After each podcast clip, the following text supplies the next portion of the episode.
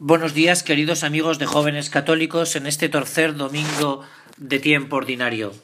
Hoy podríamos comentar muchas cosas de este pasaje de San Mateo, muy interesantes. Es el comienzo de la vida pública del Señor y vemos cómo marcha de Nazaret a Cafarnaún, a la ciudad marítima, para empezar a predicar la buena nueva de la conversión y que llega el reino de los cielos. Cafarnaún, tierra de mar, tierra donde los hombres miran hacia lo alto y miran hacia lo lejos. Pero no vamos a detenernos en este punto concreto de por qué el Señor elige Cafarnaún y no seguir en Nazaret para su vida pública, sino lo que ocurre allí. El Señor llama a los hermanos Andrés y a Pedro a esa pesca de hombres y hoy esa pesca sigue siendo actual. Por eso a mí me gustaría que tú y yo escucháramos con detenimiento este punto, esta consideración de un santo de nuestro tiempo. Son muchos los cristianos, dice él, persuadidos de que la redención se realizará en todos los ambientes del mundo, y de que debe haber algunas almas, no saben quiénes, que con Cristo contribuyen a realizarla.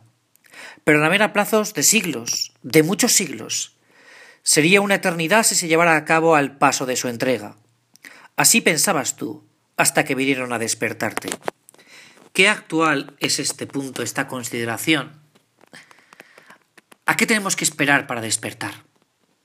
Para despertar nuestra conciencia y que realmente, como aquí cuenta esta consideración, pues despertemos y nos lancemos a ese anuncio de la buena nueva. ¿Vamos a esperar a que transcurran siglos? Todos somos conscientes en Occidente de la situación en la que se encuentra nuestra sociedad. ¿No será el momento de que se despierten esos dormilones, esos cristianos que piensan que la redención se va a realizar a lo largo de los siglos y se pongan en funcionamiento hoy y ahora? ¿No seremos tú y yo uno de esos? Es el momento de despertar.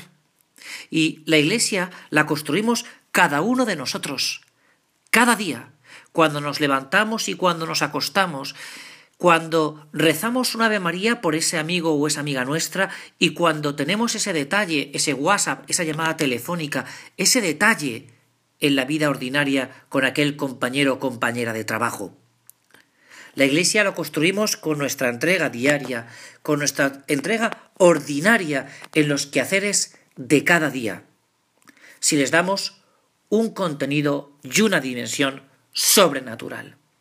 Por eso hoy te quiero invitar a que tú te despiertes y en que tu vida diaria, en tu vida ordinaria, en la de cada día, seas capaz de portar la luz de Cristo ante tanta tiniebla. Dice la Sagrada Escritura que Cafarnaún era una ciudad en tinieblas y allí fue la luz.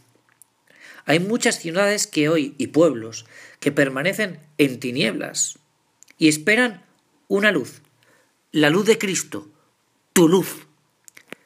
No hay más que encender la mecha para que haya un poco de luz donde hay tanta oscuridad.